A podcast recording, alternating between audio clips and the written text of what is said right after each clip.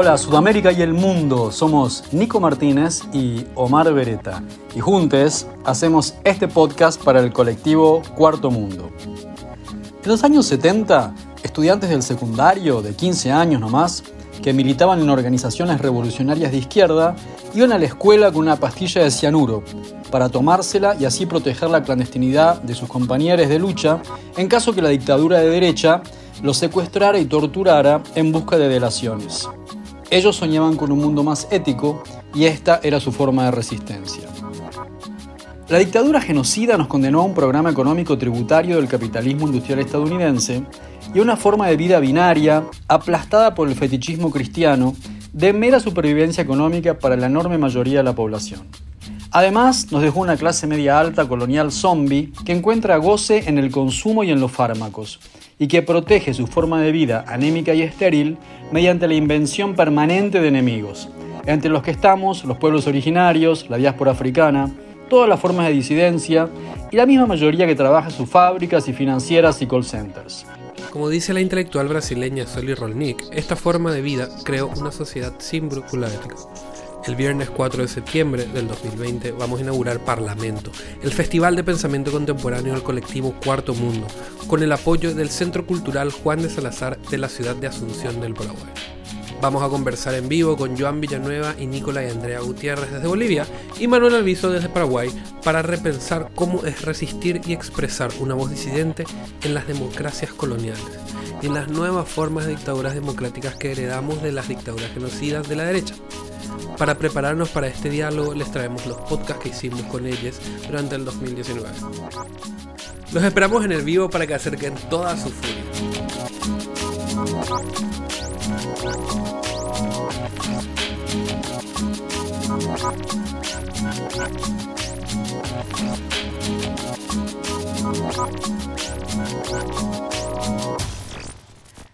Eh, este texto lo sacamos a propósito de la marcha del orgullo gay. Se llama Una modesta incitación. La higiene rosa no lo será más. Deseamos devolverle a la marcha del orgullo su carácter político y transgresor. Deseamos que nos asalte a todos no solo la duda, sino también la rabia, cuando notemos que la marcha del orgullo es acompañada por un interés fingido de los gabinetes políticos de turno, las empresas y las ONGs, ávidos tanto de votos como de financiamientos internacionales, pretendiendo garantizar que nuestros afectos y deseos tienen cabida mientras le ponen un filtro rosa a nuestros fluidos, sudores, rabias y monstruosidades, vendiéndonos así un apoyo netamente marketinero. ¿No sería despreciable ver publicidad de parte de empresas privadas en una marcha por los derechos de los trabajadores? No queremos más esta higiene de piel blanca, masculina, normalizadora y privatizadora.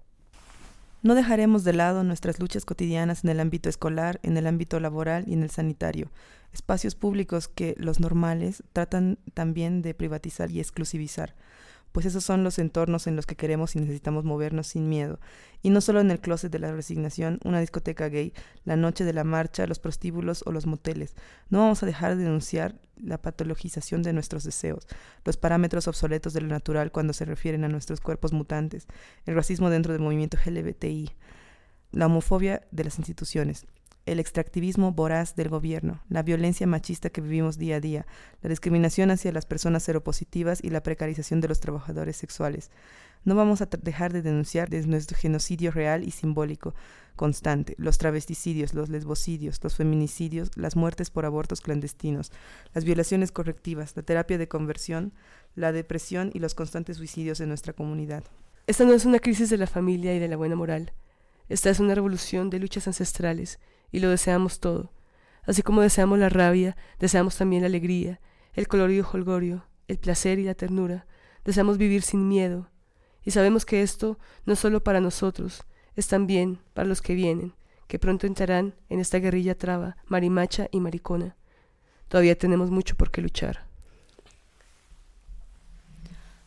Panochotrones, intergalácticos, marimachos, transfronterizos, con aversión a lo fijo y a la verdad acariciando la diferencia desde la diferencia, armadas de violencia y utopía, ni les primeres ni los últimos.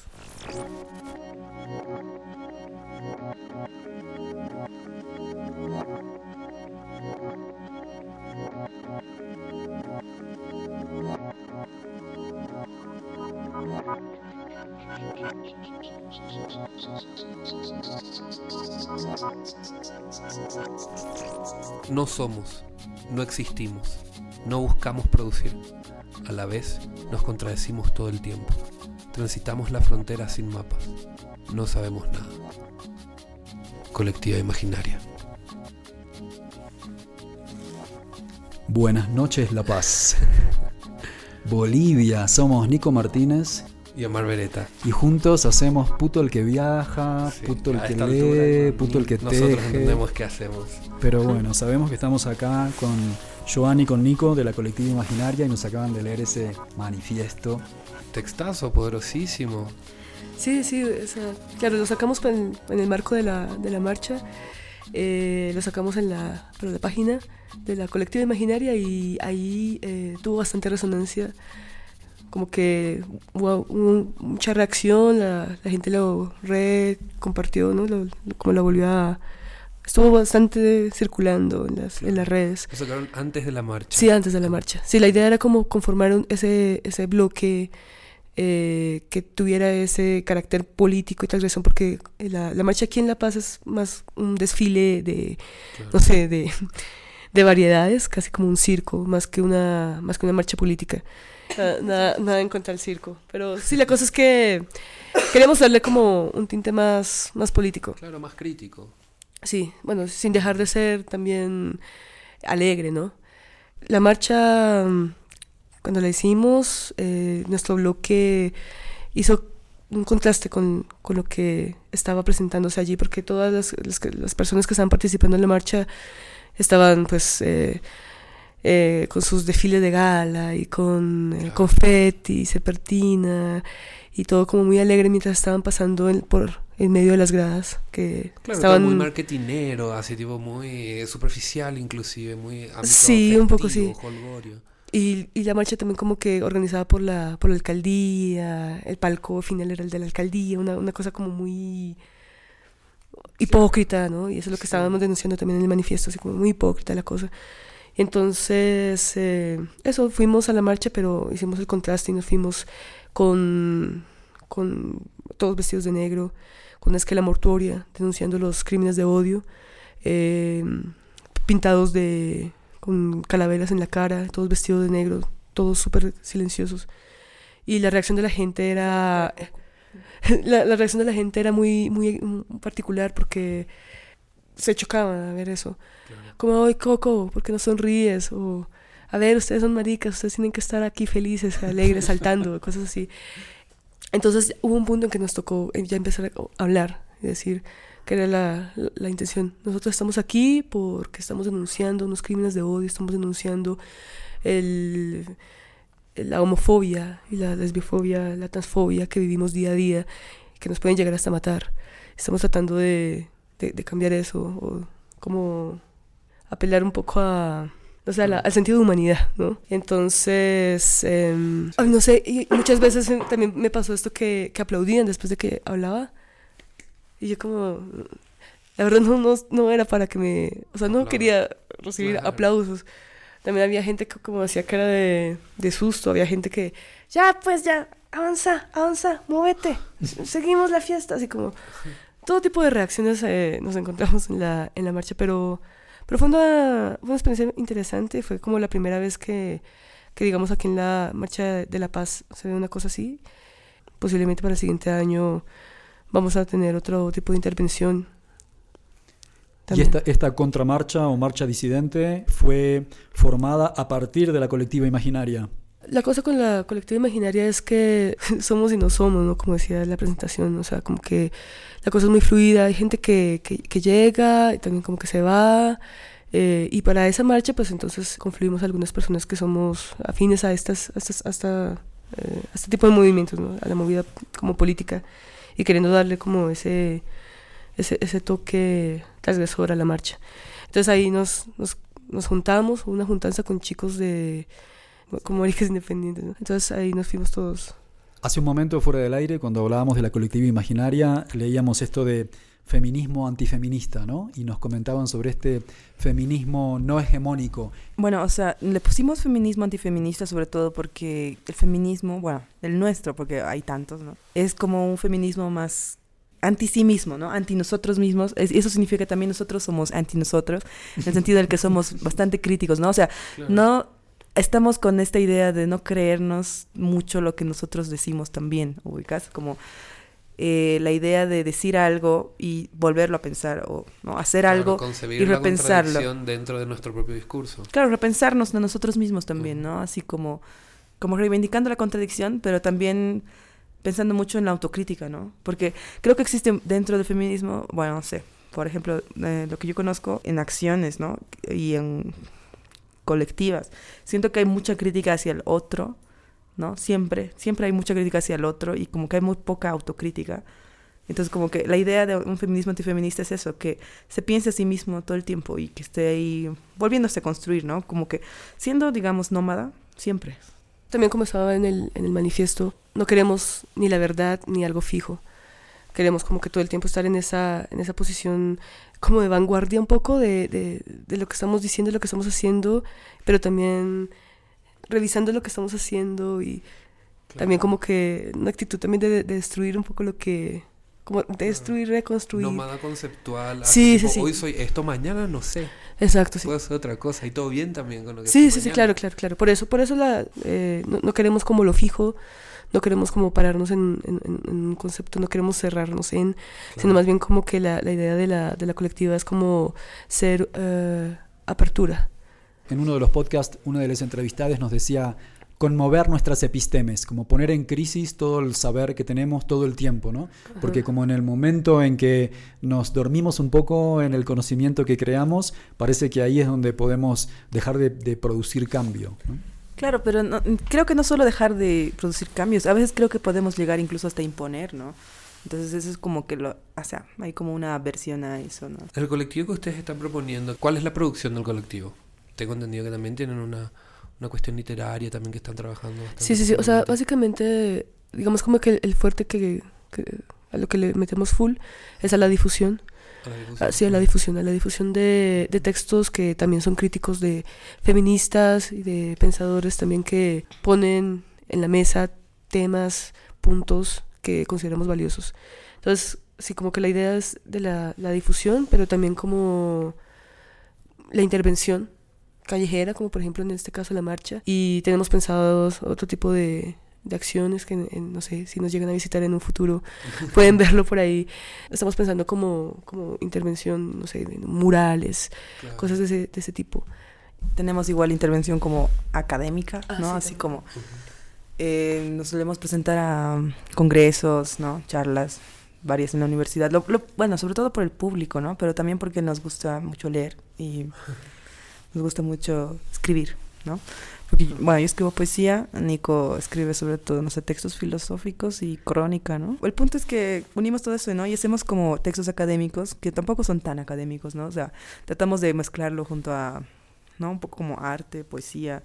Las ponencias que hacemos, por ejemplo, hicimos una de arte recién. El año pasado hicimos una especie de propuesta de teoría queer, como para acá, si es que acá existe también, ¿no? Pero es como que, eh, por ejemplo, lo que pasa es que creo que en la universidad y creo que en general en el país, en, en el ámbito, digamos, teórico de, del feminismo y de, la disidencia sexual, hay como esto de quedarse bastante en los 70, por ejemplo, en el caso de los feminismos, ¿no? Y de la disidencia sexual, un- un- Claro. quedarse en lo queer blanco. O sea, está bien también, ¿no? Solo que lo que me refiero es como que hay cosas que no llegan y hay cosas que no salen. Y entonces la idea es también que generar más conocimiento para poder discutir con la gente de acá, digamos, ¿no? Por ejemplo, con Edgar, no sé. César, hablar de este, tipo de cosas. Por eso también tenemos un- el- este proyecto que es la Bambola Bambola, que es una revista de discusión feminista. Bueno, era una revista de discusión feminista en principio porque fue mutando, ¿no? Eh, y lo- o sea, con unas amigas nos juntamos, dijimos, escribamos sobre feminismo y no sé qué, ¿no? Claro, y luego, o sea, pasaron, en el momento pasaron cosas con otras compas, o sea, hubo un montón de revuelo acerca de algunos temas, como el tema trans, el tema punitivista, el tema del abolicionismo, entonces lo que hicimos fue, bueno, ¿qué tal si ahora que estamos con todo, ¿no? Con toda la rabia y todas las ganas de, discutir y de hablar y de no sé qué, vamos a sacar una revista. Entonces agarramos y empezamos a armarla. En principio esta revista la queríamos llevar para un encuentro que se hace aquí en Bolivia anualmente que se llama El Aquelarre. Y la idea era llevarlo así en formato fanzine. Y bueno, desafortunadamente no pudimos llegar al evento. Igual los textos llegaron y teníamos un material inmenso y dijimos, no, esto toca, o sea, toca sacarlo. Pero entonces ya le pusimos un poquito más de, más pulidito, ya le puso el, el diseño.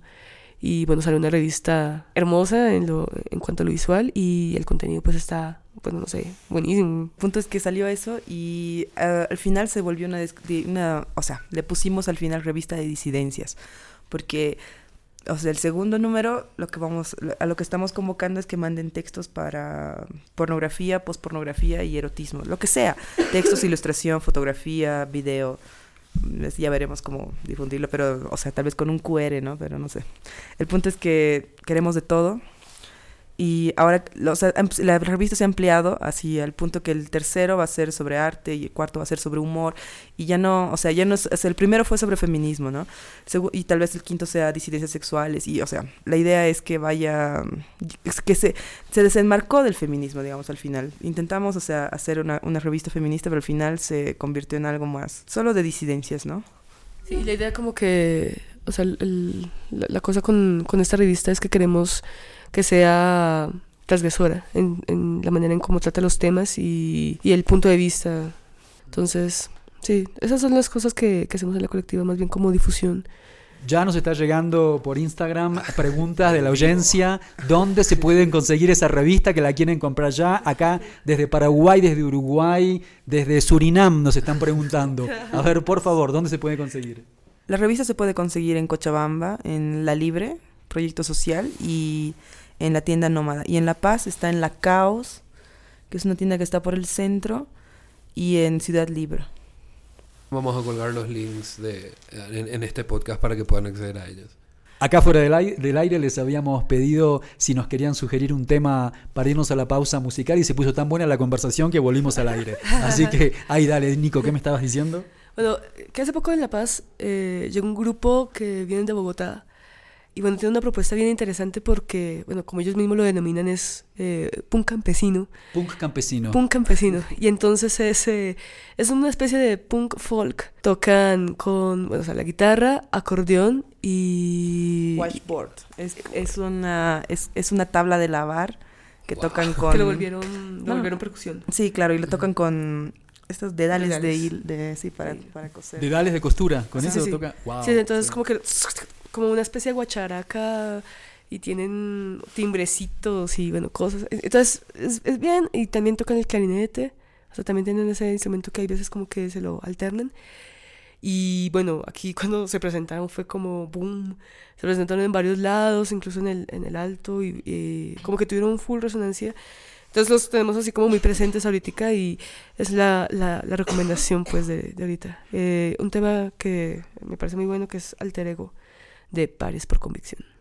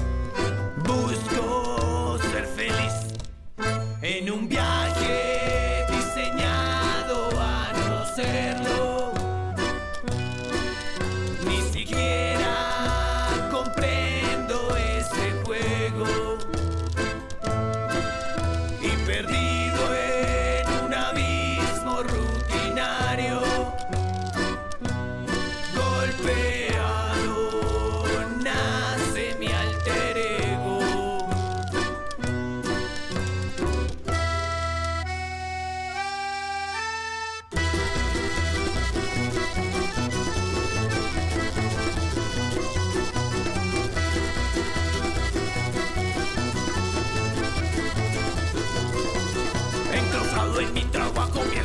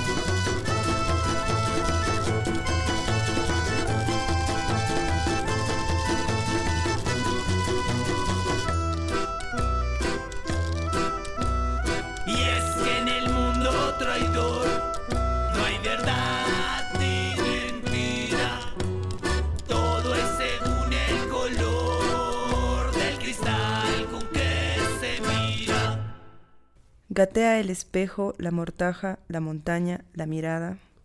Enreda la envoltura del gesto. Maquina escondrijos. La niña dice, aquí los líquidos brotan hacia el interior. Hace frío.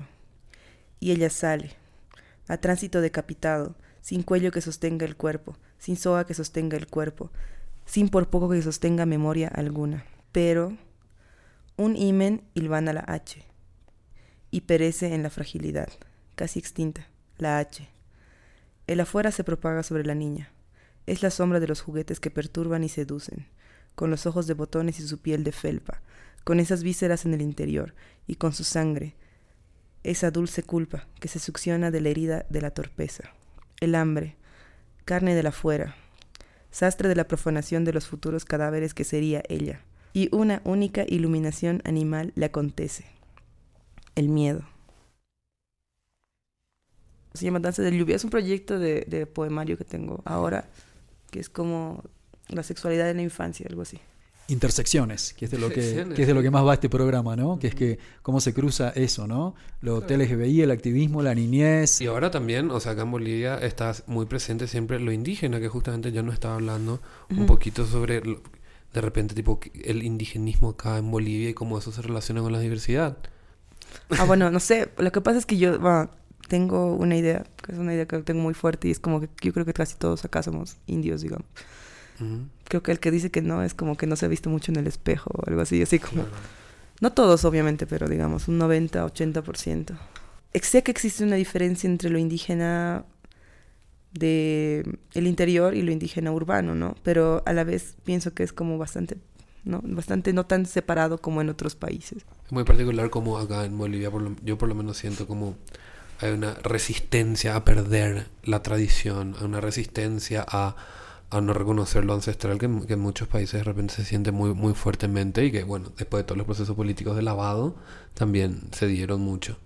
Nos estaba contando también, Nico, sobre, sobre Barbarella. ¿no? Ah, sí. A mediados del siglo pasado, los migrantes eh, del interior, del altiplano, que llegaron a Calapaz, llegaron a, conformar una fiesta, una gran fiesta que los convocaba, que era la entrada del Chijini. Y bueno, eh, consiste pues en, una entrada folclórica con fe y devoción al Señor del Gran Poder, que es un, una figura entre otras cosas pagana, porque es un Cristo de tres caras que emula una deidad aymara. Es una, es, una, es, una, es una, cosa bien interesante. Esto. ¿Cómo se llama? El Señor del el Gran Poder. El, sí, el Señor del Gran Poder. Okay. Sí, y esa, bueno, eso tiene ya ahorita en estas alturas del, de la historia resonancias internacionales porque, eh, bueno, antiguamente era una fiesta de cholos, cholas, y era una cosa muy relegada de las villas, ¿no? Una cosa bien marginal, de una cosa de cholos, así como...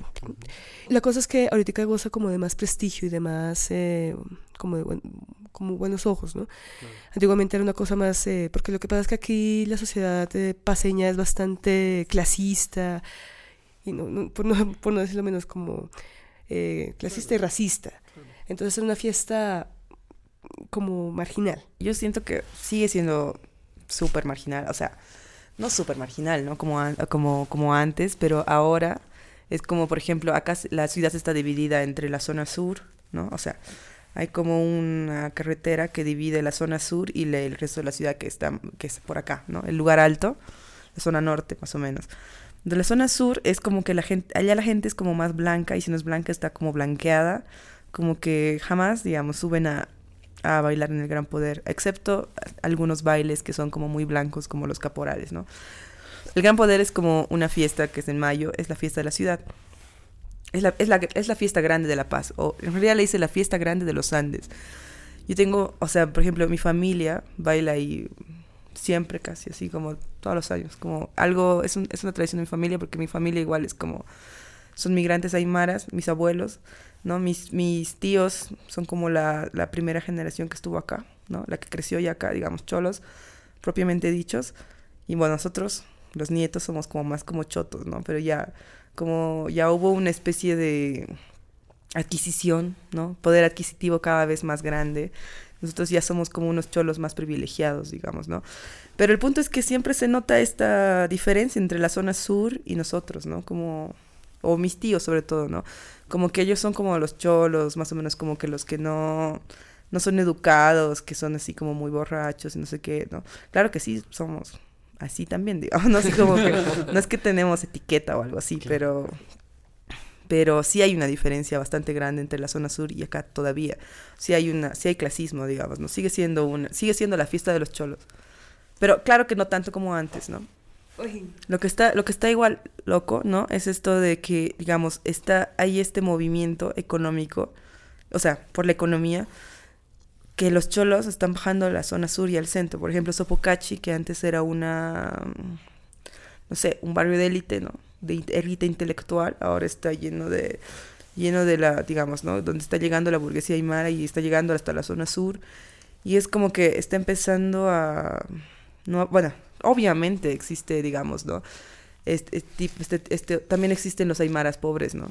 A los cuales Edgar Solís reivindica también mucho, ¿no? Pero igual existen estos, este desplazamiento y ahora, digamos, hay también blancos que están como empezando a, o sea, se está empezando a mover, ya no está, si bien sí hay mucho esto de, del racismo acá todavía, eh, está viendo una especie de mezcla también, así como ya no es como que solo, solo la gente pobre es, es así como indígena y eso, solamente la gente rica es solamente blanca. Es como que se está mezclando muy extrañamente. Y es muy loco porque lo que sí se critica mucho, digamos, ¿no? De manera clasista, es, la educación, ¿no? Como los las tradiciones, como que esto de bailar en el gran poder es como muy mal visto porque se supone que esto lo hacen, o sea, esto lo, no importa, o sea, no importa, igual está esta diferencia, ¿no? importa cuánto dinero tengas, jamás vas a ser porque no tienes, no sé, el curso de etiqueta y todo este tipo de, ¿cómo se llama? Capitalismo simbólico, tal vez. Claro.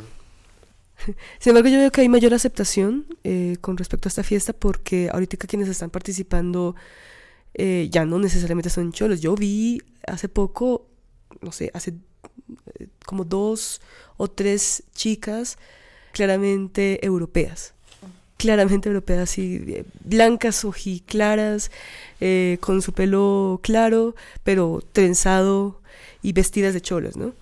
Entonces, es, es, otra, es otra cosa, ¿no? Claro, pero es que eso tiene que ver con el turismo exótico que están haciendo ahorita las, las empresas de turismo. Entonces, claro, tienen un tour, bueno, es como un tour, ¿no? El que dice baila en el gran poder, ¿no? Es un día de baile, te dan todo el traje, te dan todo, ¿no? Te llevan de aquí para allá. Y la cosa es que lo, que están vendiendo es el gran poder, digamos, ¿no? Y, o sea, eso es una forma de turismo también, pero de lo, o sea, de cómo ver, de como una exotización de la, del gran poder también, sí. ¿Cómo funciona el interior del colectivo LGBT? ¿Hay distinciones según los distintos segmentos o los distintos sectores o zonas? ¿O hay un diálogo? ¿Está más eh, homogeneizado? ¿Cómo lo ven? Lo que pasa es que, o sea, por ejemplo, el colectivo LGBT, el colectivo LGBT, los oficiales, los que son así financiados por las ONGs, esos colectivos son súper racistas. Bueno, un amigo que se llama John Cali, que, no, con, cuyo nombre artístico es Keusa Queer, que significa que usa en Aymara significa marica. Él me contaba que cuando él militaba en el colectivo más grande LGBT que existe en Bolivia, que se llama ADESPROC, eh, había siempre problemas en el momento de elegir, por ejemplo, actores para los spots o para las o para los folletos y actrices, ¿no? Porque siempre elegían a la gente más blanca o menos menos indígena, ¿no? Si es que no había gente blanca, la menos indígena, la que tenga más rasgos más de un canon, digamos, Blanco hegemónico, sí, claro. Y como que para que se viera más bonito, ¿no? Pero, y como que nunca había esta idea de reivindicar cuerpos más reales, ¿no? Y no solo eso, sino que era como que los líderes de la del movimiento siempre tenían que ser igual, ¿no? No indígenas, así como, ¿no? Y como que igual, bueno, no sé, a mí igual otra amiga lesbiana siempre me contó que cuando ella estuvo trabajando ahí, bueno, que fue hace 20 años, ¿no? Ya no, es, ya no fue ahora, pero sigue, eh, sigue, sigue siendo el mismo director, que si no me equivoco se llama Alberto Moscoso, que sigue todavía ahí de director, ¿no? Eh, él hacía que, digamos, las lesbianas, que si es que había alguna, eran las que, digamos, limpiaban la, o sea, limpiaban la oficina, servían el té, básicamente.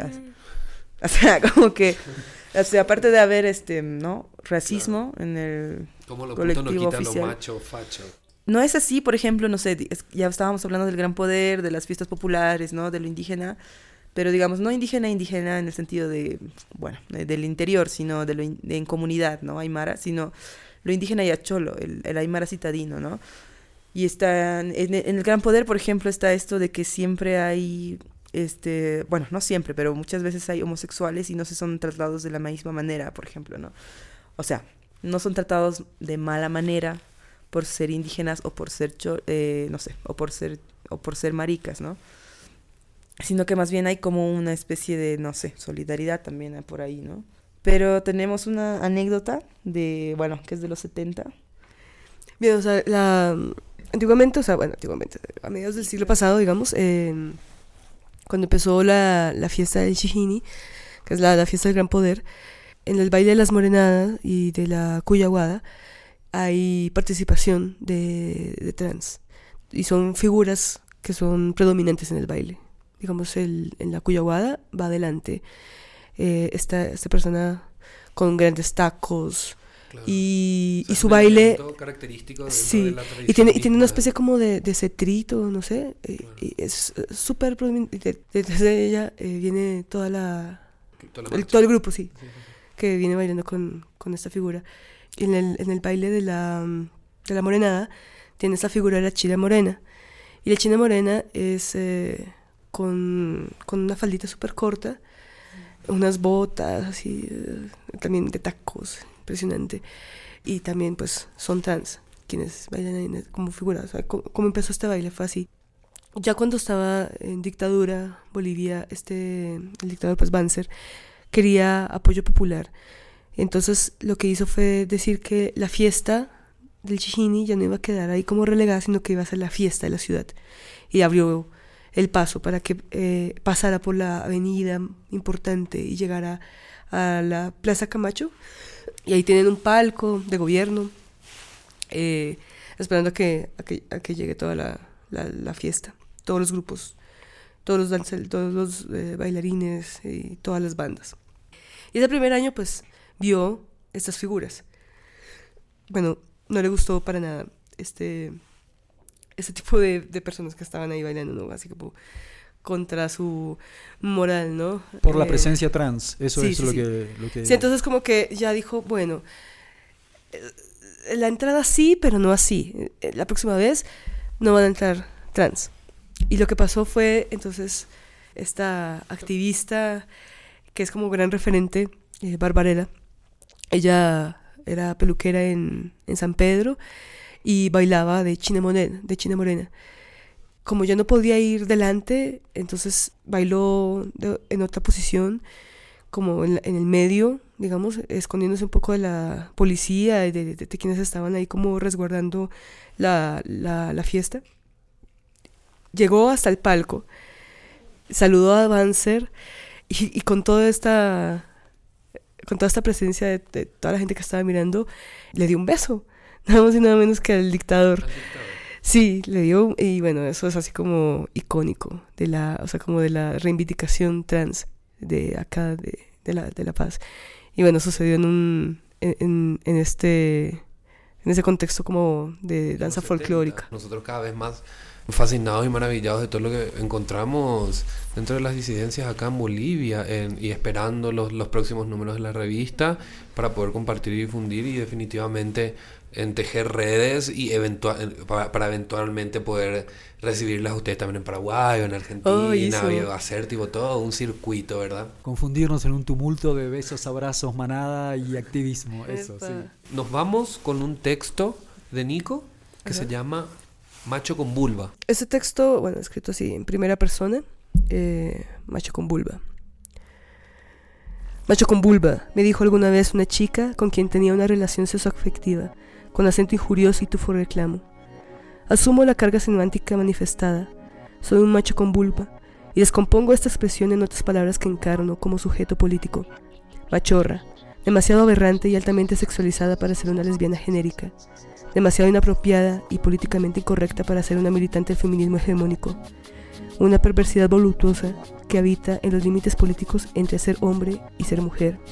Con todo y lo masculina que puedo ser, entiendo mi cuerpo como plataforma que exterioriza elementos propios de la masculinidad en una reinvención propia, localizada entre los imaginarios lesbianos de la machorra y el hombre transgénero, sin anquilosarme en alguno de ellos.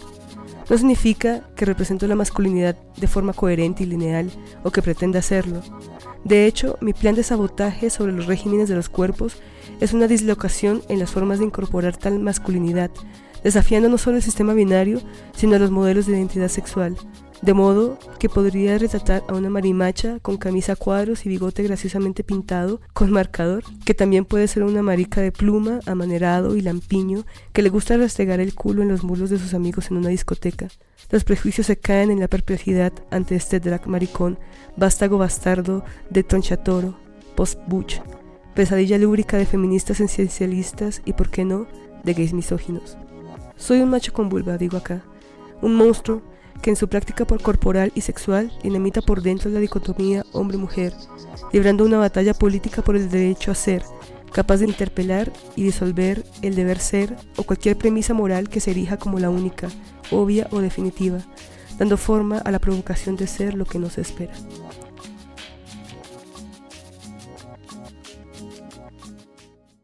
Hay un llamativo soldado rosado que multa a los que estacionan la bicicenda en las inme- inmediaciones del centro de Asunción. Yo no sé si ustedes ya pudieron eh, ver, percatarse de esta acción. El tema es que un colorido personaje recorre la bicicenda Iturbe para velar por la seguridad y el bienestar de los ciclistas. Se trata de Mano, de Manu Uju. Manu Ariz, Arciso, Manu Arciso. Bueno, se trata de Manu Arciso, artista y actualmente soldado antiestacionadores en la bicicenda. Ya está en línea el soldado rosado. Manu, ¿cómo está soldado? ¿Todo bien? ¿Qué tal? ¿Qué tal, Turrini? Alviso es mi apellido. Ah, ¿eh? Ah, acá- Alviso. Alvi- A L de corta y S. Alviso, acá me pusieron primero Ah. Arciso, después me pusieron Uju, pero es. Alviso, es Alviso, típico esto. Ah, Bueno, típico. eh, y, y cómo se te llama dentro de este? Súper bien, papá. ¿Cómo se, se te llama dentro de este personaje? ¿Como el soldado rosado o como Es Manu? un soldado rosado, es un soldado rosado. Yo trabajo...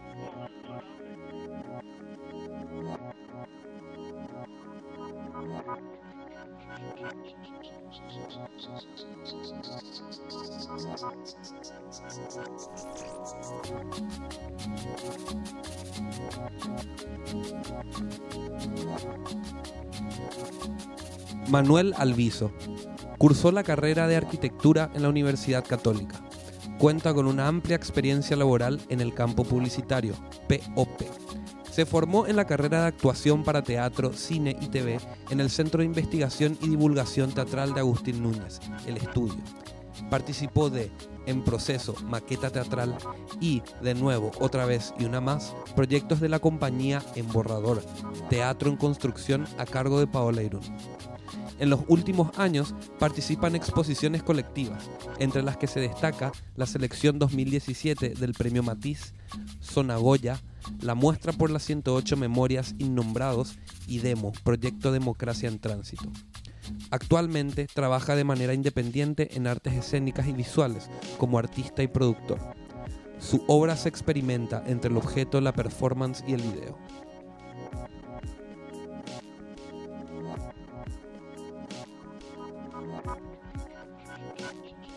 Buenas tardes, Asunción.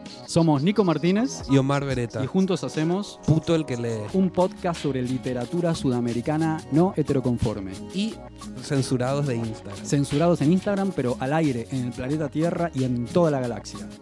Hoy estamos con Manu Alviso. Hola Manu, ¿Qué tal?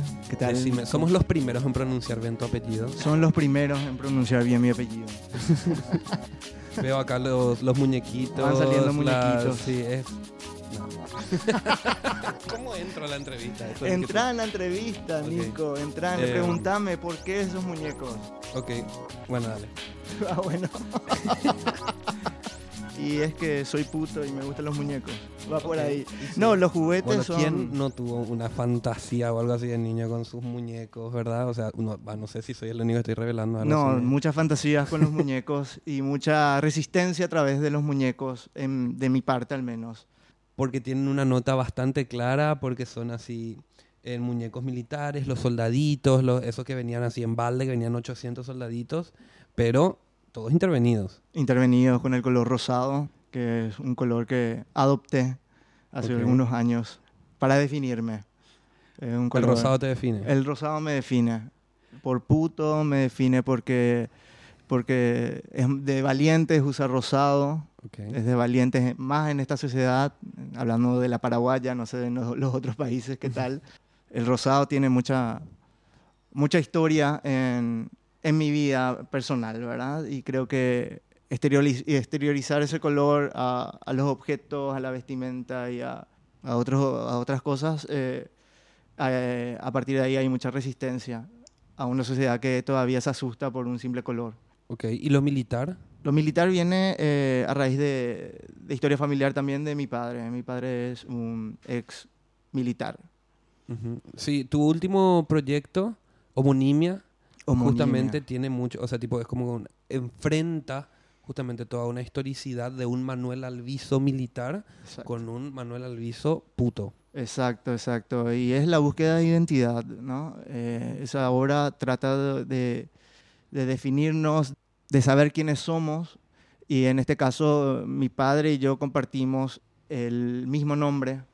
Y es muy difícil también eh, eh, empezar a, definirte siendo que te llamas igual a otra persona que no comparte nada de tus puntos de que no comporten nada de, lo que yo soy. O sea, que es difícil redefinirme como Manuel Alviso teniendo a ese, teniendo a ese personaje como, como, como es mi padre, ¿no? Un militar que, que siempre ejerció y sigue ejerciendo. Él tiene 85 años y sigue ejerciendo. Claro, eh, el porte, el, el- así tipo la actitud de soy, fui y voy a seguir, voy a morir como milico. O sea, exacto. pregunto. Ahí exacto. tenemos una, bueno, es un registro mundial, ¿no? Pero en Sudamérica especialmente, con este machismo, los papás que tienen hijos putos, es esta, esta, doble, esta doble vergüenza, ¿no? Familiar y ante, y ante los pares. Ahora, sin embargo, esta quizá nos construye por oposición, ¿no? ¿Vos Exacto. cuán- cuánto crees que el hecho de haber tenido un papá en las antípodas de, de tuyas Mm. eh, te ayudó a construirte o a identificarte en quien vos sos hoy, militando el rosado en la calle de Asunción? Uf.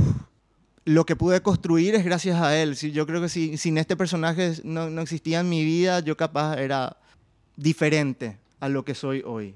Creo imaginarme siempre eh, eh, homosexual y, y- Claro. y todo lo que soy, pero desde otro, desde otro ámbito, un poco capaz, un poco más eh, amigable. Eh, una de las frases que, que recuerdo de él es, es muy jodida porque me decía, eh, vos podés ser todo lo que quieras, menos 108. ¿En serio? Y eso aprovechando acá que hemos hablado del 108 un par de veces, para toda la audiencia que no es paraguaya, ¿quieren explicar en un, un- en un minutito Ahí. cuál es este concepto del 108? Bueno, el 108 es un número que se le, eh, se le asignó a las personas homosexuales durante la, la época de la dictadura, donde hubo una cacería de brujas, por así llamarlo, una persecución a, personas eh, homosexuales, eh, en su mayoría hombres. El estigma de ese número eh, sigue hasta el día de hoy, donde el, insulto por excelencia de, las personas heteronormadas hacia una persona homosexual es la connotación del número 108. Y nada, eh, espacios en los cuales ese número se evita. Sí, en las chapas de los autos. Las chapas de los autos no puede tener 108, salta. Los, los números de las casas. Los números de las 107 al casas y- 109. No, y socios en clubes, en clubes Claro, de fútbol también. clubes, el que sí. le toca el 108 creo que... eh, No, no le toca. No le sea, toca. no le toca. Em, te quería preguntar, ¿dónde, ¿dónde expusiste esta obra? Eh, homonimia las puse dentro de lo que es Demo, pro- Mm. eh, Proyecto Democracia en Tránsito, eh, en febrero de este año, del 2019, en el Museo de las Memorias, justamente, que es un espacio que con mucha carga histórica eh, de- dentro de lo que fue la, la dictadura en nuestro país. Pero vos nos estuviste comentando que normalmente vos preferís que tu obra no, no, no esté alojada en galerías o en... Claro, es una postura, trato de, de buscar esos espacios independientes. Eh, yo me muevo de esa manera, de, de una forma muy, muy independiente, muy, perfil, perfil bajo, por así decir, aunque puedo llegar a ser un poco llamativo. Eh, pero trato de buscar esos lugares disidentes también en, en donde pon- poner un arte así, en donde poder tirar todo mi mundo, mi imaginario, que, que no esté catalogado eh, bajo los parámetros eh, de, de personas que puedan decir esto sí, esto no. Trato de, de evitar que, que mi arte tenga un aval externo al Claro. propio.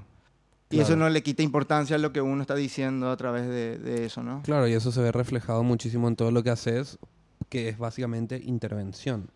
Básicamente intervención y empezó siempre jugando con los ju- juguetes, yo trabajo mucho con juguetes, eso fue decantando a, a estas figuras militares. Y a su vez eso fue mutando a, a incorporar o a, a- o a asumirme uno de estos juguetes. Entonces ahí es donde mis soldados cobran vida a través mío y a través de, de unas amigas también que me han ayudado en algunas intervenciones públicas. En formar un escuadrón de, de soldados, donde cada color eh, va defendiendo una causa. En literatura tenemos alguna, en literatura sudamericana tenemos algunas fórmulas comerciales ganadoras donde encontramos algunos escritores que están escribiendo en castellano neutro, con personajes que capaz tienen un nombre que no es de- medio de ningún lugar y que no hay ninguna nota de pertenencia, no hay un, no hay un che, no hay un guacha, no hay un nada. Y eh, porque eso, bueno, se puede vender a todo Iberoamérica y hay un fin comercial. Con respecto a la creación artística, estar afuera del circuito de galerías que venden a coleccionistas, a instituciones, entidades financieras, ¿te parece que es una forma de mantener la independencia, de vivir con más eh, espontaneidad el tipo de manifestaciones que vos haces? Yo creo que sí, yo creo que sí, que eso también ayuda a que, a que lo que salga sea muy genuino. Sobre todo eso, que no estar pendiente de, como dije, del aval eh, externo, sino que defender eh, lo que quiero decir en ese momento con el objeto que esté, que esté fabricando, ¿no? Va por ahí. Y siempre eh, que esté contando algo de, de lo nuestro, de lo cotidiano nuestro y contemporáneo en este caso. Hay, hay obras que, que hab- hablan sobre los problemas de la tierra, hablan también de- del agua y, y así. Mi mayor fuente siempre son las noticias, ¿no? Y a partir de ahí empiezo a jugar eh, con lo que está pasando a situación, en, en- en situación país y eso lo llevo a ese lenguaje lúdico que a través de juguetes, de colores ino- inofensivos voy contando mucha crueldad. En este tema de resistir desde pequeño, el bullying siempre está muy, muy ligado a la vida de, de personas disidentes, ¿no? Desde, desde muy pequeño. Eh, en estos días estuvimos hablando con, con Omar, ayer estuvimos en una charla también donde la infancia es un, un periodo en el cual mucha gente piensa que los niños no tienen eh, voz ni voto porque no saben lo que quieren y en contrapartida todos los que vivimos nuestra propia situación somos muy conscientes de lo que, de lo que atravesamos y de lo que nos, no- no- nos está pasando y de lo que experimentamos a nivel emocional justamente en esa etapa eh, de infancia. A partir de eso es donde yo agarro eh, todo el tema lúdico y de juguetes porque creo que es una manera súper sencilla y básica de mostrarle a los adultos la importancia de, eh, que tiene la niñez a la hora de, de educar, de educarnos como eh, personas civiles dentro de una sociedad donde la diversidad es, es inevitable. Entonces romper todos esos para- paradigmas. Y hay una, una anécdota muy, muy simpática para mí ahora, pero es jodida que, que desde chico, obviamente, a mí me, me atraían mucho los juguetes eh, destinados para las niñas. Y en la resistencia, como decía hace rato, eh, empezaba a buscar formas de pasar eso, eh, pasar el filtro de mis padres para poder tener eh, los juguetes que yo quería. Obviamente que nunca logré que me compraran una muñeca. Eso ya iba a ser. eh, Igual me las compraba a escondidas, pero hay la anécdota de, de los ponis. Yo, yo colecciono caballos, caballitos, ponis, y eso me, me- me- me evoca mucho a la infancia, que, era, que fue la, la primera vez que canté victoria ante, ante mi padre, sobre todo, al pedirle que me compre un, uno de estos caballos y decía, yo quiero el caballo. Y él me decía, no, pero eh, eh, tiene mariposas y, eh, eh, claro, está muy adornado para, no querés otra cosa. No, no, no, quiero este caballo. Yo evidentemente ya sabía que eso era un objeto Claro, asociado a, la- a las niñas. Y nada, y me los compraban porque eran un caballo.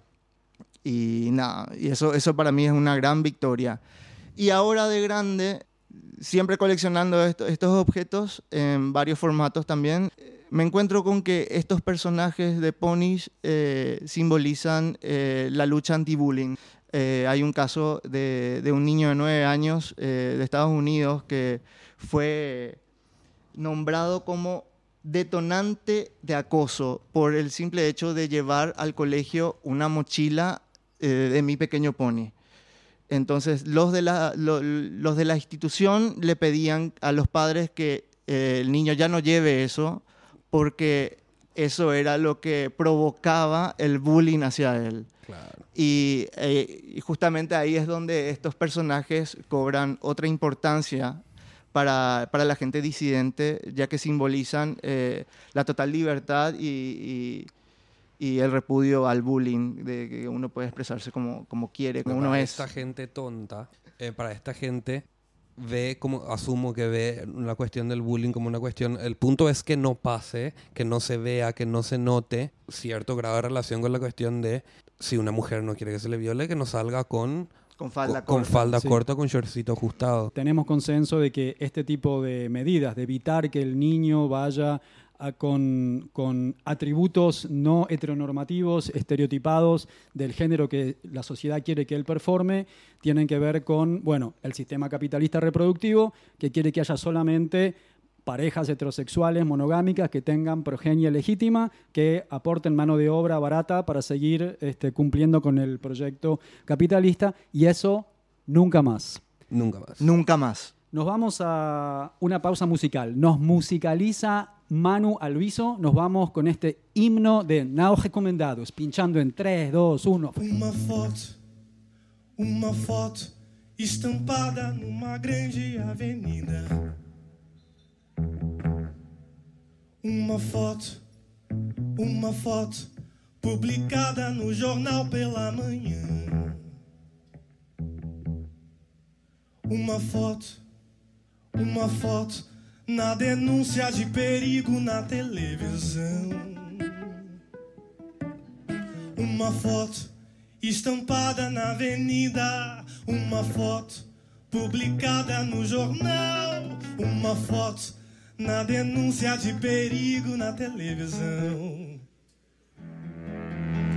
A placa de censura no meu rosto diz: não recomendado à sociedade. A tarja de conforto no meu corpo diz: não recomendado à sociedade. A placa de censura no meu rosto diz: não recomendado à sociedade. A tarja de conforto no meu corpo diz: não recomendado à sociedade.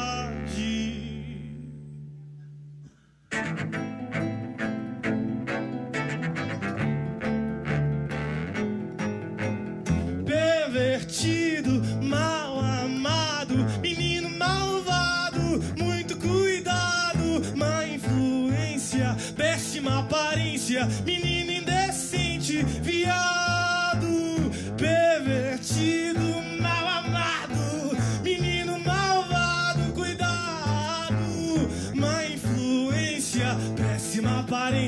menino indecente, viado, a placa de censura no meu rosto diz: não recomendado à sociedade. A tarja de conforto no meu corpo diz: não recomendado à sociedade. A placa de censura no meu rosto diz: não recomendado. De conforto no meu corpo diz: não recomendado. Oh,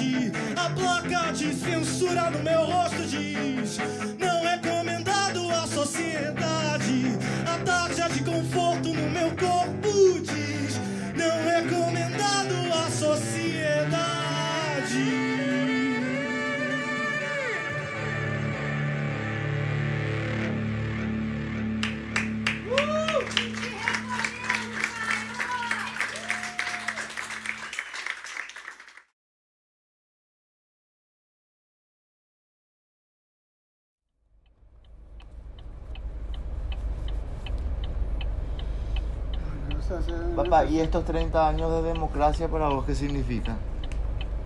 No, normal yo aquí, disfrutando de mi sueldo y de mi ganancia que hice de todo en esa época. Lo que todos ustedes disfrutan es mi ganancia. ¿Qué fue lo más difícil que te tocó vivir en época de dictadura? Como militar. Lo mejor. Lo mejor. Claro que sí, el, el apoyo del Estado, el apoyo de todo. Pero después no, este, hay una situación que yo quiero ya explicarle a este nuevo presidente. Si puedo, si no, me deja. Bueno, un- en una época, por ejemplo, Argentina y Brasil tendían hacia el comunismo. Y entonces esto le preocupaba a los Estados Unidos, el que domina América Latina. Entonces ideó para frenar esta avalancha comunista de Argentina y Brasil, instalar gobiernos militares. Y en ese momento le tocó a Astrones Paraguay y el otro, todo, toda América Latina, gobierno militar. Bueno, y después con el tiempo, con el tiempo, el gobierno militar se estaba volviendo dictatorial. También le preocupaba a los Estados Unidos y ideó quitar el gobierno militar e instalar el gobierno civil. Bueno, se quitó todo, pero quitar las zonas aquí era muy difícil, todos los militares la apoyaban. Entonces le llama a Rodríguez y le dice a general Rodríguez, que era el comandante de, de la caballería, el único que podría hacer, le dice que, que haga el golpe contra Astrones, su pariente, porque su hija está casada con su hijo, y haga contra Astrones y le borramos la orden de este tenía una orden de que como de mandar ¿cómo, cómo le dicen? ya no me acuerdo más extraditar ¿cómo se llama? Extra- extradición tenía una orden de extradición a los Estados Unidos por tráfico de droga este, Rodríguez. Entonces le dice que vamos a borrar esa orden de extradición, pero usted haga el golpe contra Astrones. Y ahí sí hizo el golpe y me tocó llorar con ese regimiento y mandó a hacer este, una fiesta. Yo, el general Machuca, y me a apoyarse de él para que yo salga de ahí. Ese de ahí salí.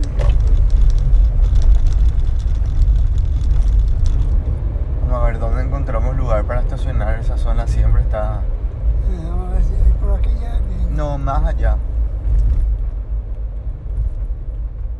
Hay muchos vehículos que ocupan lugar, ¿verdad? Sí.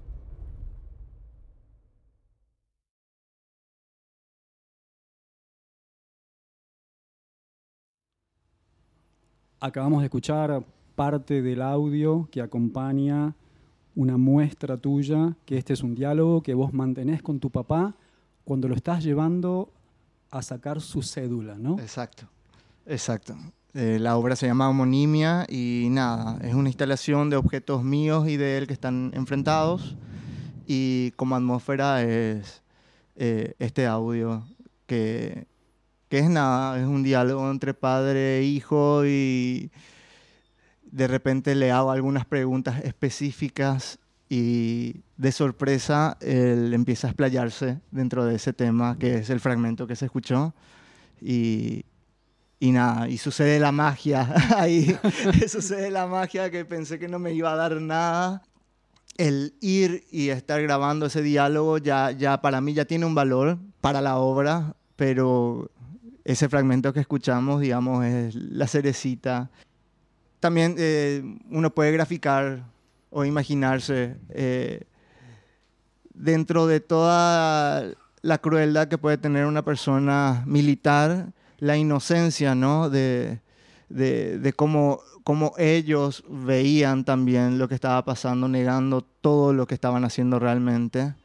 Y, claro, y nada. háblalo en un momento sobre o sea, tipo, dentro mismo de su concepción de la distancia entre un gobierno civil y un gobierno militar. Exacto, exacto. Como si fueran formas de gobierno. Exacto. El, el, ¿Cómo era el gobierno militar? Se empezó a volver dictatorial. Era tipo el proceso. Claro, por rebote. Eh, así casualmente. Casualmente. Hubo un brotecito. Vamos a, a, reprimir un poquitito a la gente. Y nada, pero también ahí se, se exponen eh, los distintos grados de víctimas dentro de, un, de, una dictadura, ¿no? Están las víctimas directas, que son los desaparecidos, la gente que, que fue violentada eh, en todos sus derechos, y, y estas víctimas que, que, no tuvieron opción o, o que la opción era eh, meterse en lo que es eh, la escuela militar y formar carrera desde ahí, intentando eh, tener un, mejor pasar también, ¿entendés? Y dentro de esa inocencia, entre comillas voy a decir, porque...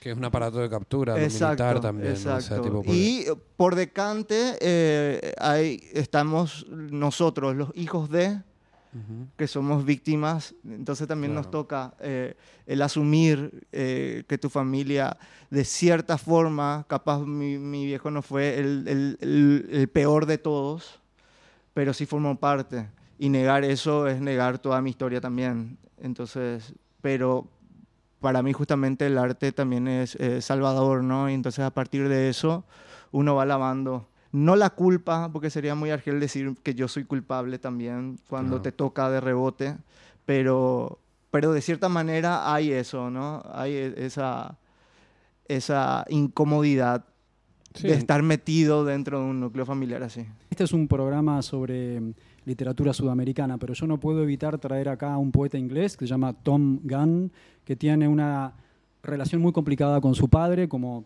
todos nosotros. Mi papá también muy pro, no, muy no, pro dictadura, absolutamente.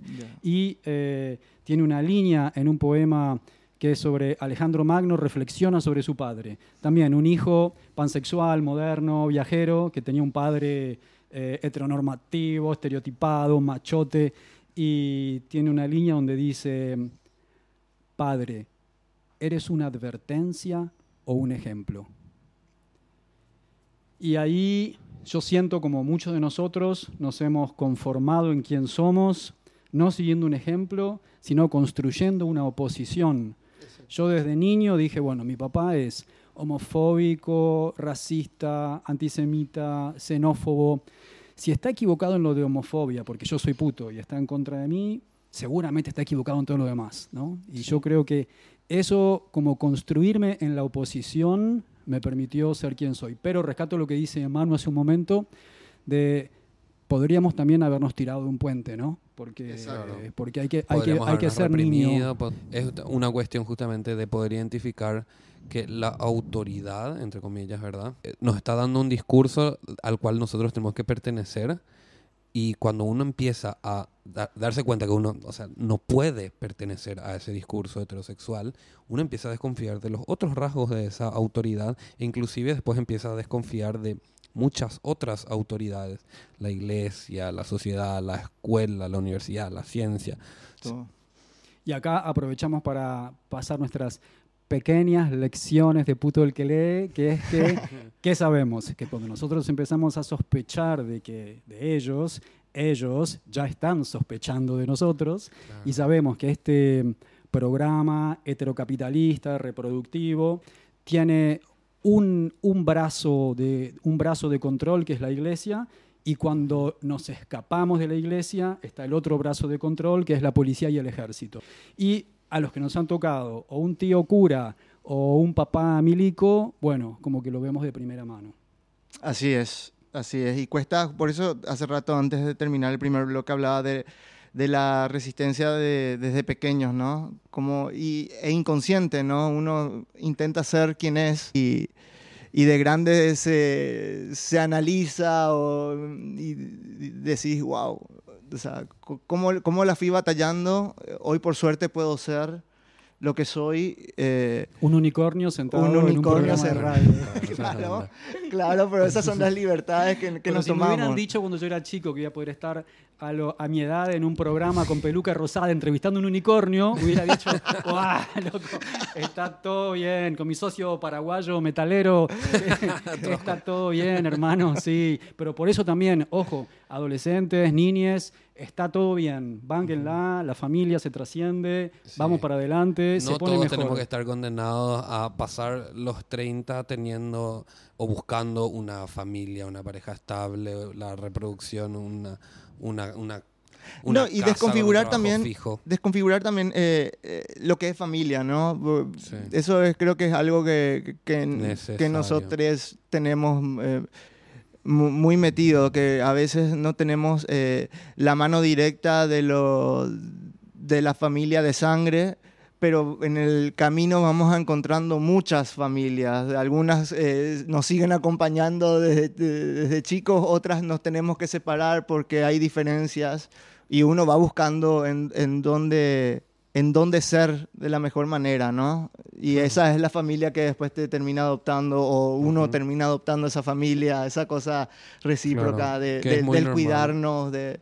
Y ahí todo lo que podemos aprender dentro del colectivo, ¿no? Justamente anoche estuvimos los tres en una actividad del Centro Cultural Juan de Salazar, de las compañeras de la agrupación Transitar, en, en este conversatorio sobre lecturas trans, donde ellas hablaron bastante de esta cuestión de son expulsadas de sus familias a una edad muy temprana, cómo se van rearmando y reensamblando, y este concepto de manada del que habla Leonor Silvestri, pero estas nuevas formas de vincularnos en forma sexoafectiva responsable entre todos nosotros, que no necesariamente tiene que reproducir al modelo heteronormativo de pareja. ¿no?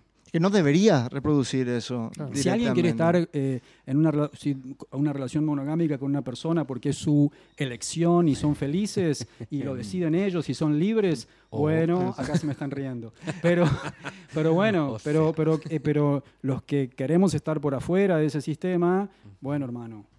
Vengan. Claro, poder, o sea, tipo, porque nunca tuvimos tampoco muchas, muchas referencias al respecto. Hoy en día empezamos a tener ciertas referencias de colectividades, nuevas alianzas, nuevas bla, bla. Ah, y Ujú. nosotros podemos empezar a contemplar, ah, mira, pero acá hay una comunidad de personas que tienen algo en común conmigo, que lo experimentaron así, tienen esta historicidad y empezar a configurarnos más o menos más en función a lo que nosotros queremos ser sin esa limitancia tan, tan radical, ¿verdad? Sí, y sin copiar los modelos eh, también, por más que sean de nuestro colectivo, sin extrapolar modelos europeos o estadounidenses, porque nosotros estamos en Sudamérica y tenemos que armarla como viene acá. Manu, ¿querés contarnos del próximo proyecto en lo que estás trabajando? Bueno, estoy trabajando eh, en un- una exposición individual que la voy a llevar a cabo el 15 de agosto eh, en, Espacio Bruto. Muy, muy buena onda que los chicos eligieron, me eligieron eh, y mi trabajo eh, para, para llevar una exposición eh, en solitario esta vuelta, ya que siempre estuve en col- colaboración con otros artistas. Y ahí voy a explayarme en todo esto que estuve contando en el imaginario, que va a transitar todos estos juguetes militares, pero también va a ir mostrando otras aristas, también mostrando eh, la iglesia, la- eh, lo- el daño que nos hace eh, esa institución. eh, no puedo ser parcial ahí. Y nada, y cómo el Estado también eh, está jugando con, con la información que se manipula, porque como dije hace rato, eh, yo trabajo a través de la información que los medios nos tiran hasta cierto punto, pero eso otra vez lo, lo vuelvo a, a, a desglosar y a mostrar de una forma eh, un poco más directa, pero maquillada de una forma lúdica, para ver si, si la gente empieza a comprender la situación que- en la cual estamos pasando. ¿Tu papá va a tus exposiciones? No. ¿Sabe de tus exposiciones? Sabe, pero no... Y- ¿Pero conoce un poco del contenido? Un poco sí, pero es una persona muy cerrada. Entonces eh, eh, ¿No le llevarías, o sea, les ha invitado? le he invitado varias veces, tanto a las obras de teatro como a las exposiciones, pero, Ok. pero, pero no. Por ejemplo, para el audio que escuchamos es una conversación que eh, tuve su aval de grabarlo. O sea, le, le- le dije, mira, te voy a grabar, eh, saqué el celular y voy a grabar Ah, acá. no fue espontáneo. No, o sea, fue espontáneo porque en la tensión que existe entre nosotros, realmente que el teléfono estaba encendido y grabando eso. Era lo mínimo, era- claro, era un factor Entonces. Después descubrí la- las joyitas que, que, que, Que ofrecía el que- que audio, apareció claro. en, en ese audio. Sí, es un audio de, de más de 30 minutos que yo lo reduje a 13 que en una primera edición de corte de audio había mucho silencio, porque me parece que es, uff, el silencio en nuestras familias, en las familias paraguayas, eh, es uno de los pilares, de esto no se habla. Entonces, eh, y seguimos repitiendo esa fórmula por comodidad a veces. De mi parte hay muchos silencios que son súper cómodos para no, para no meter más leña al fuego, pero también eh, con la conciencia de que, de que hay un basta ya, ¿no? Del, del nunca más que estamos repitiendo constantemente y el callarnos nunca más. Y empezar a hablar de estas situaciones desde la familia, en todas las instituciones y desde todos los medios que cada uno maneja, ya sea radio, eh, arte, li- literatura, el periodismo. eh, Sí, y no es una no es una moda, como hace poco tiempo dijo Bergoglio, el actual papa, sino que es una forma de activismo urgente y necesario, porque en el no hablar de estas cosas, y especialmente en el no tener educación sexual integral en las escuelas, es que nos matan todos los días, especialmente a nuestras compañeras trans. Así que esto es, es- importante, esta, nunca nos van a callar, nunca nos van a callar porque, bueno, porque la vida nos va en esto. Y después uno termina aprendiendo a hacerse enemas en la historia de la faraona. Exacto. Así, tipo, Estos ok, no nos cuenten. educan. Claro, eh, pero no siempre nos hay un, cuenten hay si un quieren, pero- personaje, siempre hay un personaje externo que nos va educando en, en nuestras sexualidades. Eso Eh, siempre va a pasar. Sí, pero podría ser un poco más amigable y hay ciertas cosas que por protección y por cuidado Totalmente, podrían no, venir eso sí, directamente de las personas más allegadas que son nuestros Sí. familiares más cercanos, que son los padres las o herramientas hermanos. para contrastar.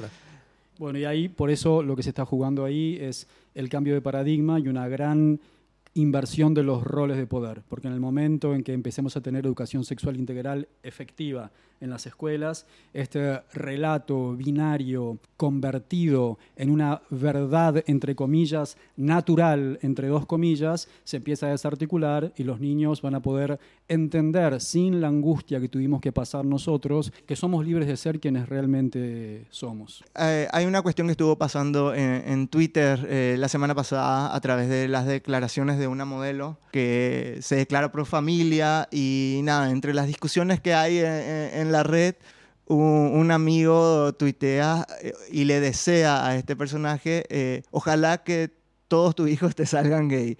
Y empezamos un micro debate eh, con la postura de que un hijo gay o homosexual o trans o, o- o queer o una persona eh, puede ser lo que sea y no por eso es un castigo.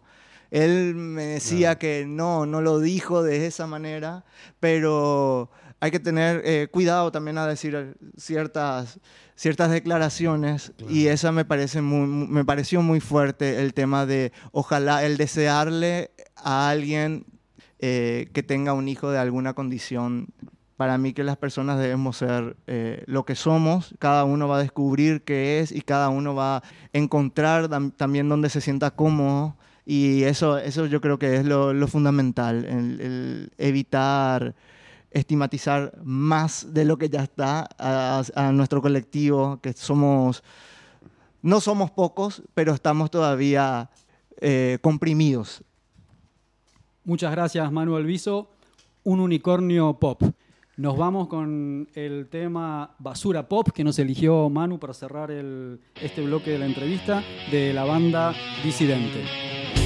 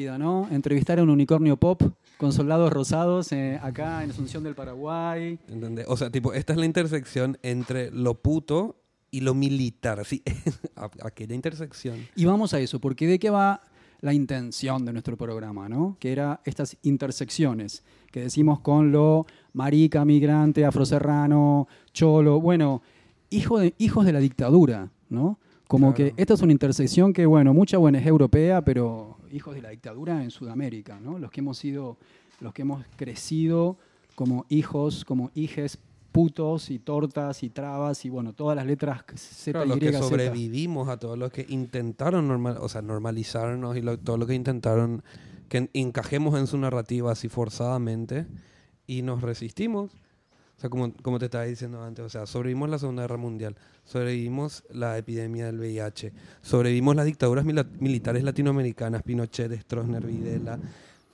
Créanme que tenemos para rato. Nunca nos van a callar. Nunca nos van a callar. Bueno, para dar un poco de tono local, ¿no? Estamos acá, le tenemos que pedir a la gente que se calle, pues están haciendo mucho ruido, están ahí afuera. Tenemos toda la ventana abierta, pues nos estamos recagando de calor, este otoño azuceno que nunca termina de caer.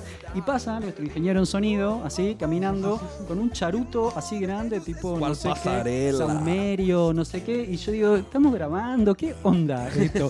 Señores, Sudamérica es lo más grande que hay. Bueno, como volvamos a Bourdieu.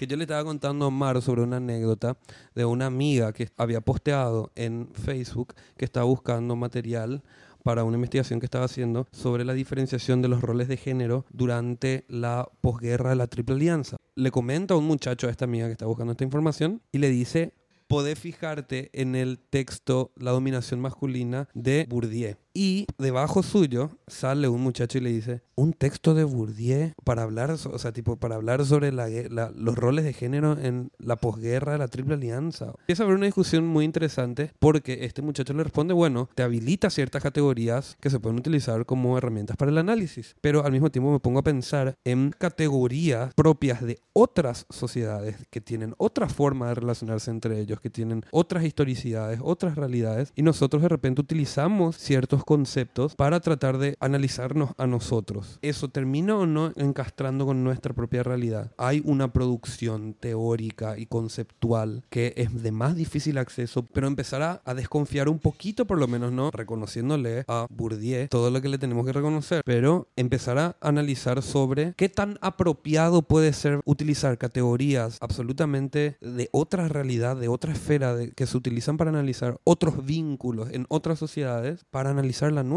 Y ahí es donde nosotros tenemos la ventaja, porque mm, al estar afuera de todas las categorías heteropatriarcales, centrales, ordenadas, también tenemos la posibilidad, o quizás vemos un poco más temprano, al asumir nuestra propia condición de heterodivergentes, también de ser centro o eurocentro divergentes. Y cuando de- decimos eurocentrismo, incluye también toda la academia estadounidense, incluso desde el punto de los varones gays y la homonorma. Esto de cómo ser un chico gay, capaz estoy tratando de reflejar un cuerpo, una moda, hábitos de consumo que tienen que ver con cómo es un prototípico Todos quieren ser gay rusitos. estadounidense, por ejemplo. ¿no? Estadounidenses, sí. O uno de estos cantorcitos ingleses o algo así. Con Nico hablábamos más temprano de, bueno, releímos un montón de veces el discurso de Rita Segato en la apertura de la Feria del Libro de Buenos está Aires. buenísimo. Y ahí ella finalmente asume la- su descontento con el discurso de aceptación del premio Nobel de García Márquez de 1982, García Marketing, como le decía Fogwill, que ese discurso, la soledad de América Latina, ahí Rita se queja de que solo en el ojo de Europa nuestro continente puede alcanzar su plena existencia, ¿no? Y a nosotros como heterodivergentes, ya sea cual fuere nuestro camino por la vida, tenemos esta nueva posibilidad de poder romper con todos esos mandatos más fácilmente que las personas que están dentro, dentro de esos cánones familiares, laborales, universitarios, etc. Me hace acordar a, a este cuán budista. Si un árbol cae en un bosque y nadie está cerca para oírlo, ¿hace algún sonido? Sí, por supuesto que hace ruido. Latinoamérica hace ruido independientemente que Europa lo escuche o no. Y por eso nosotros en nuestro poema Manifiesto Guau de origen decimos, desde lo que quiso España que seamos, es que hoy amamos y odiamos en castellano y en quechua y en, y en guaraní. Y ahí, a medida que van pasando los programas, con Nico nos vamos repreguntando desde qué lugar estamos preguntando esto, ¿no? Y por supuesto que de ninguna manera es el lugar de pensar que nosotros estamos en ningún lugar de la deconstrucción desde el cual tengamos algo para contar, más que nuestra propia confusión. Pero damos la bienvenida a este programa a todas estas intersecciones, como el unicornio pop, el dandy subtropical, cada uno de los, de los geniales y muy particulares invitados que tenemos en los programas que nos van ayudando a desarticular un poco el lenguaje y la cabeza.